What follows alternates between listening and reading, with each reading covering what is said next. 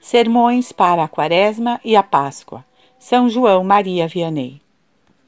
Nota editorial.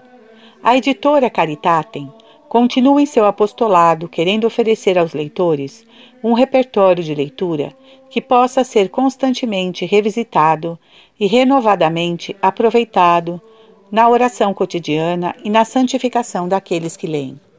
Os sermões reunidos nesta obra são de uma relevância quase impossível de ser medida e foram selecionados com o intuito de permitir que aqueles que o leiam aproveitem adequadamente o período da Quaresma e da Páscoa, acompanhando as orientações de um Santo Padre, São João Maria Vianney. O cura de Ars viveu em um período muito complicado para a fé católica e sua atuação catequética constituiu, sem dúvida, uma poderosa resistência ao avanço do ateísmo na França, marcada pela Revolução, inspirando no povo simples que o ouvia uma piedade e esperança ordenadas para a salvação. Estes textos são resultado de um grande esforço de um orador mediano que desenvolveu suas capacidades marcadamente auxiliado pela graça. Segundo os biógrafos do santo, no início de seu ministério sacerdotal, o padre Vianney dedicou todo o tempo livre para elaborar estes sermões com bastante esforço. Sentado diante de sua mesa de trabalho, o pobre orador escrevia, apagava, corrigia. Via as horas passarem sem que a redação evoluísse, muitas vezes segurando a pena por seis, sete horas seguidas. Avançando pela noite, resistia ao sono até que os olhos fechassem sozinhos entorpecidos pelo cansaço. Tal esforço resultou em belíssimos sermões e frutificou um grande orador e santo, capaz de arrebatar as multidões que o ouviam, tanto nas missas quanto nas catequeses, que diariamente oferecia aos que buscavam confissão e esperavam sua palavra por volta do Ângelus rezado ao meio-dia. Um biógrafo contemporâneo ao santo relata o ambiente de reverência com que se juntavam os fiéis para ouvi-lo. Certamente a eloquência do cura de Ars não estava em seu discurso. Mesmo a uma distância não muito grande dele, não se conseguia ouvir todas as suas palavras. Além da voz cansada de um homem avançado em idade, a perda total de seus dentes privara-o de toda a clareza e articulação. No entanto, era eloquente em seus gestos, em sua continência e, acima de tudo, na autoridade conquistada ao longo de sua vida e ministério. Ele envolvia todos os ouvintes. A multidão reunia-se na igreja, sentada ou de pé, distante ou ao pé do altar. Todos, em suas condições particulares, ficavam absortos diante do Santo Padre paroquial. Se não podiam escutá-lo, bastava vê-lo. A população da região chegava a abandonar o trabalho para ir escutar o padre em seus sermões e, questionadas sobre a perda do salário, respondiam não poder perder as palavras daquele santo pregador. Como alguns escritos do santo cura de Ars se perderam com o tempo, foi necessário acrescentar alguns sermões escritos por Santo Afonso Maria de Ligório, aos quais foram adicionadas também as meditações para o dia. Dessa maneira, cremos que o itinerário de leitura estará completo para os leitores desde a preparação para a Quaresma, com o domingo da Septuagésima até o domingo de Páscoa. Como conclusão a esta nota, a equipe da editora Caritatem faz um apelo. Leia esses sermões e faça com que outros também os leiam e aproveitem essa riqueza para o ordenamento e para a santificação de suas almas.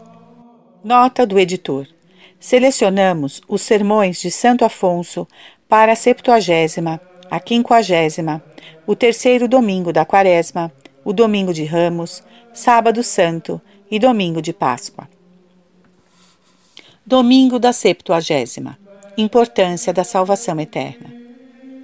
A vinha do Senhor são nossas almas, que nos foram dadas com o fim de que as cultivemos por meio das boas obras, para que possam um dia ser admitidas na glória eterna.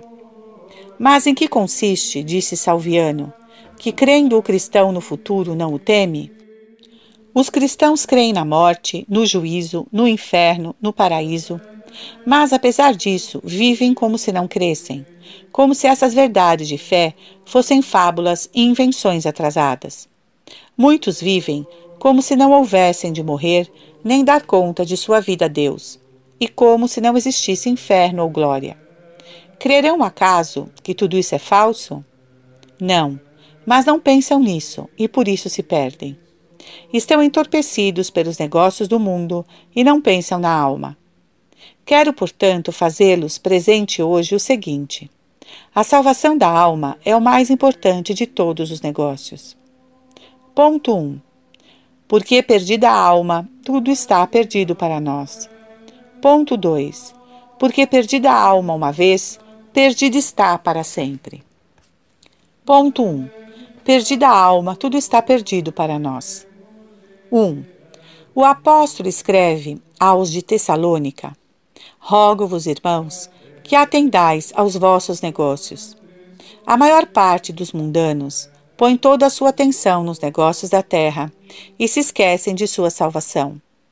Que diligência não empregam em vencer uma disputa, em obter um emprego, em contrair matrimônio. Quantos meios, quantas medidas se tomam para consegui-lo? Não se come, não se dorme, nem se descansa, enquanto falte algo a fazer a fim de conseguir tais coisas. O que fazem estes mesmos para salvar a alma? Todos se envergonham de que digam deles que são descuidados nos negócios de sua casa, e poucos têm vergonha de descuidar-se da sua alma. Pois eu lhes digo com São Paulo, irmãos, rogo-vos que, sobretudo, atentais ao vosso negócio, isto é, ao negócio da vossa salvação. 2. São Bernardo disse que as vontades dos filhos se chamam ninharia sem importância. Porém, quando chegam à idade adulta, estas ninharias ocupam os homens de negócios e muitos perdem a alma por causa delas. Se neste mundo perdermos em um negócio, podemos ganhar em outro. No entanto, se morremos em desgraça com Deus e perdemos a alma, como poderemos compensar uma perda tão grande? Santo Eusébio disse aos que vivem descuidados de sua salvação: Se não compreendes quanto vale tua alma, dando crédito a Deus que a criou à sua imagem e semelhança, creu porque o disse Jesus Cristo que a redimiu com seu próprio sangue. Fostes resgatados, não com ouro ou com prata, que são perecíveis, disse São Pedro, mas com o sangue precioso de Cristo, como de um cordeiro sem mancha e sem defeito. 3. Deus estima tanto sua alma, mas o diabo também a aprecia tanto, que ao se tornar seu mestre, ele não dorme nem se acalma, mas continuamente a rodeia, desejando devorá-la. É por isso que exclama Santo Agostinho: O inimigo ronda e você se atreve a dormir. Quando um príncipe pediu ao Papa Bento XII um favor que não podia atender, sem contrariar sua consciência, ele respondeu ao seu embaixador: Escreve ao teu mestre que, se eu tivesse duas, duas almas, poderia perder uma para lhe agradar. No entanto, não tenho mais que uma, não posso perdê-la e assim negou-lhe o favor que solicitou. 4. Meus irmãos, salvem sua alma, e não importa que se percam todos os negócios da terra. Porém, se perdes a alma, de que servirá ter neste mundo riquezas, honras e prazeres?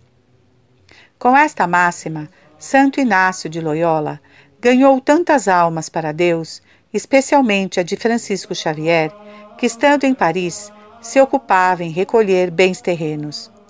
Mais um dia falou com ele Santo Inácio, dizendo-lhe: Francisco, a quem servis? Servis ao mundo, que é um traidor que promete e não cumpre. Mas suponhamos que ele cumpra. Quanto tempo os bens que ele promete duram? Eles podem, por acaso, durar mais que uma vida? E após a morte, de que utilidade eles serão para ti, se não fores salvo? E então recordou-lhe a sentença presente no Evangelho. O que importa para nós é a salvação. Não precisamos nos tornar ricos neste mundo, nem adquirir honras e dignidades, mas salvar a alma, pois se não entrarmos no céu, estaremos para sempre condenados aos infernos. Meus irmãos, em um desses lugares que devemos parar, condenados ou salvos. Se no primeiro, infeliz de nós.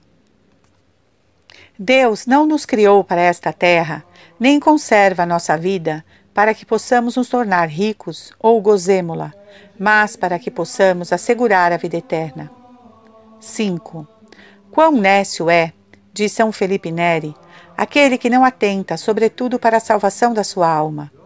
Se houvesse na terra homens mortais e imortais, e aqueles vissem que estes estavam inteiramente dedicados a adquirir bens mundanos, eles diriam com muita razão: Sois muito tolos, porque podeis adquirir os bens imensos e eternos do paraíso, e perdeis tempo em adquirir esses bens insignificantes da terra, e que perecem assim que morremos.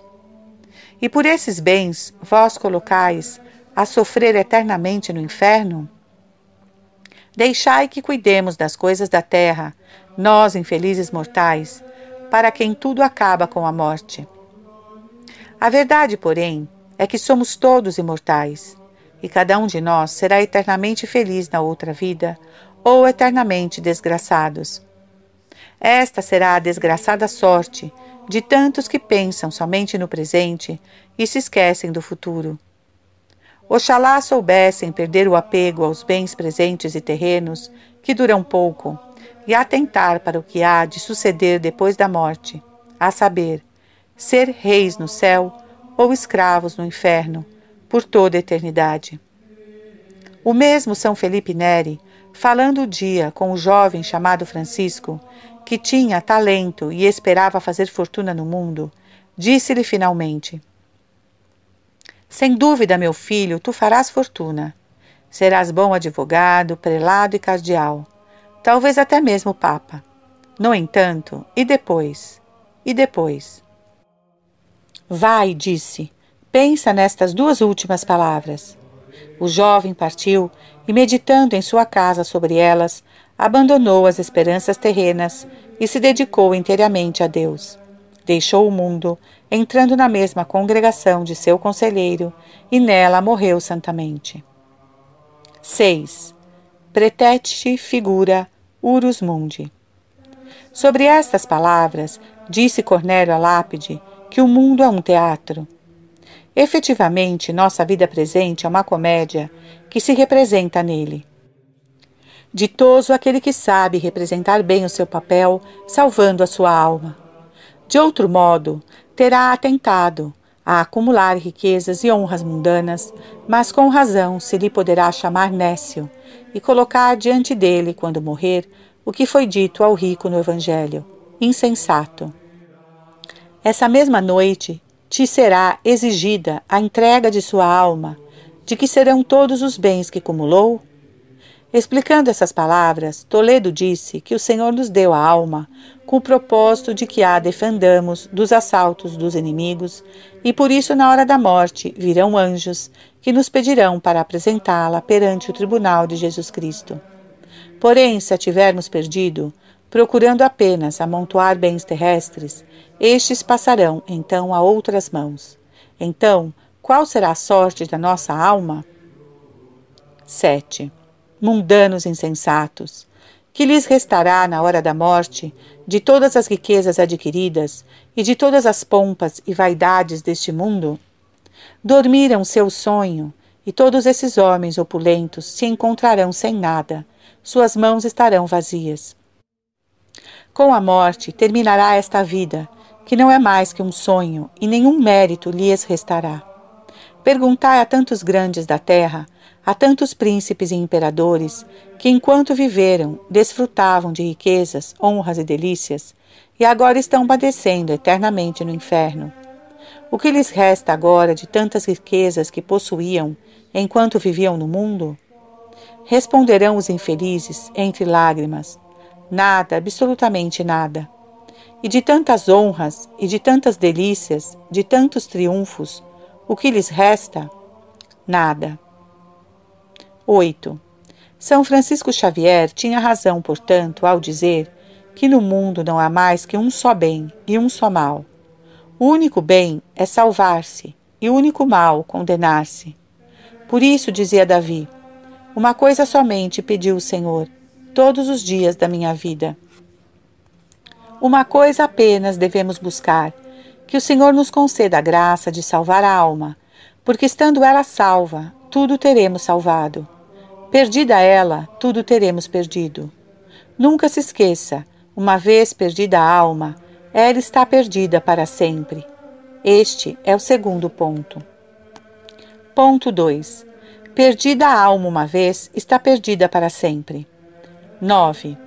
O que mais devemos considerar é que não se morre mais que uma vez. Caso morrêssemos duas vezes, talvez poderíamos perder a alma na primeira e salvá-la na segunda. Mas não é assim que acontece, pois uma vez perdida a alma, perde-a para sempre. Santa Teresa o repetia sem cessar às suas religiosas, dizendo: Filhas minhas, não temos mais que uma alma e uma eternidade. Perdida aquela, tudo se perdeu, e se perdeu para sempre. 10. Escreve Santo Euquério que não há erro mais funesto que descuidar no negócio da salvação eterna, porque é um erro que não tem remédio. Os outros podem ser remediados. Por exemplo, no caso de se perder uma capa, pode-se comprar outra. Caso percamos uma direção, podemos tomar outra. Ainda que percamos a vida, tudo se resolve se nos salvarmos. Aquele que se condena e perde a alma, porém, não pode remediar esta perda de modo algum. Este é o desespero dos tristes condenados, pensar que para eles passou o tempo de poderem se salvar e que não têm esperança de remediar sua eterna condenação. Por isso choram eternamente, dizendo com maior desespero: Desgarramos para longe da verdade. A luz da justiça não brilhou para nós. Mas de que servirá conhecer seu erro quando já não há como remediá-lo? 11. A maior pena dos condenados é pensar que perderam a alma para sempre. Ó oh, infeliz!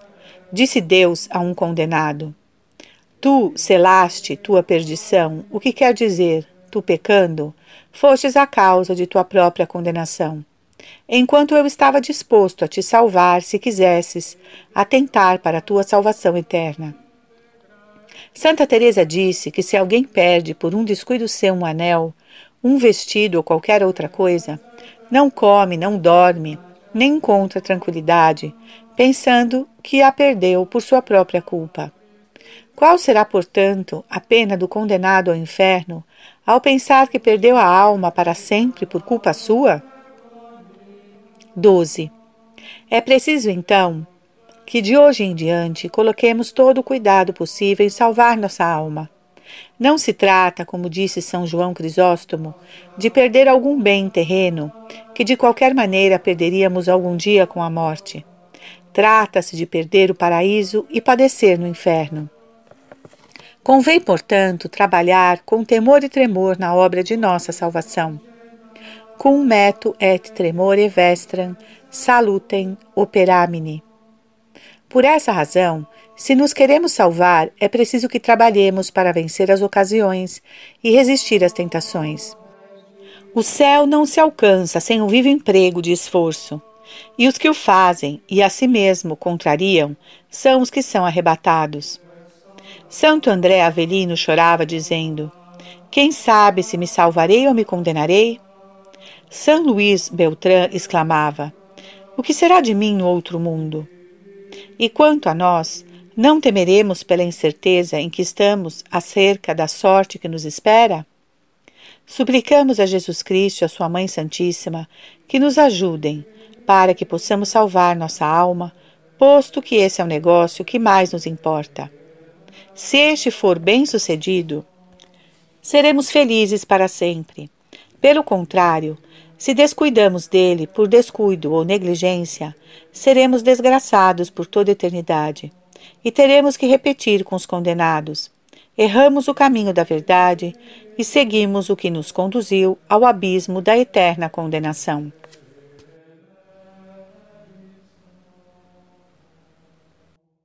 Meditações para o domingo da Septuagésima. Chama os operários e paga-lhes o jornal, a começar dos últimos até os primeiros. Mateus 28. 1. O reino dos céus, diz Jesus Cristo, é semelhante a um pai de família que, ao romper da manhã, saiu a contratar operários para a sua vinha. E, feito com eles o ajuste de um dinheiro por dia, mandou-os para a sua vinha. E saindo perto da hora terceira, viu que estavam outros na praça ociosos e disse-lhes: Ide vós também para a minha vinha, e dar-vos-ei o que for justo. E eles foram. Saiu novamente perto da hora sexta e da hora nona, e fez o mesmo. E quase a um décima hora, saiu ainda e achou outros que lá estavam. E lhes disse: Por que estáis aqui todo dia ociosos? Eles responderam: Porque ninguém nos assalariou. Ele lhes disse: E de vós também para a minha vinha. Consideremos a significação desta parábola. A vinha do Senhor são as nossas almas. Jesus Cristo, pai de família, depois de a ter resgatado da escravidão do demônio com o preço de seu divino sangue, nolas deu com o fim de as cultivarmos por meio das boas obras, para poderem um dia ser admitidas na glória eterna, a qual nos convida continuamente. Diz São Gregório: O Senhor nos chama da maneira mais variada. Chama-nos por meio dos anjos da guarda e por meio de seus ministros, e chama-nos ainda hoje pela presente meditação. Coisa estranha, porém, Deus nada tem poupado e nada poupa para a salvação das almas, e os cristãos que creem tudo isso pela fé vivem como se não crescem. Mas põem toda a sua atenção nos negócios da terra, e na alma nem sequer pensam, como se o negócio da salvação da alma não fosse o mais importante de todos. Ó oh, infelizes!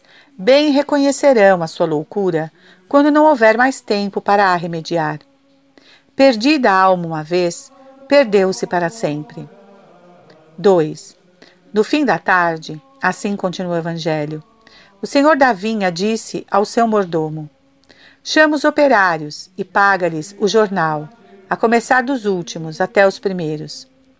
Assim se fez, sendo preferidos os operários que vieram em último lugar aos que vieram primeiro e trabalharam mais tempo. Com isso, o Senhor nos quer dar a entender que, na recompensa a dar a seus servos, não olha para o tempo ou anos, mas tão somente para a diligência com que os serviram. Daí é que, frequentes vezes, os que foram os primeiros no serviço de Deus ficam sendo os últimos, e que os últimos ficam sendo os primeiros.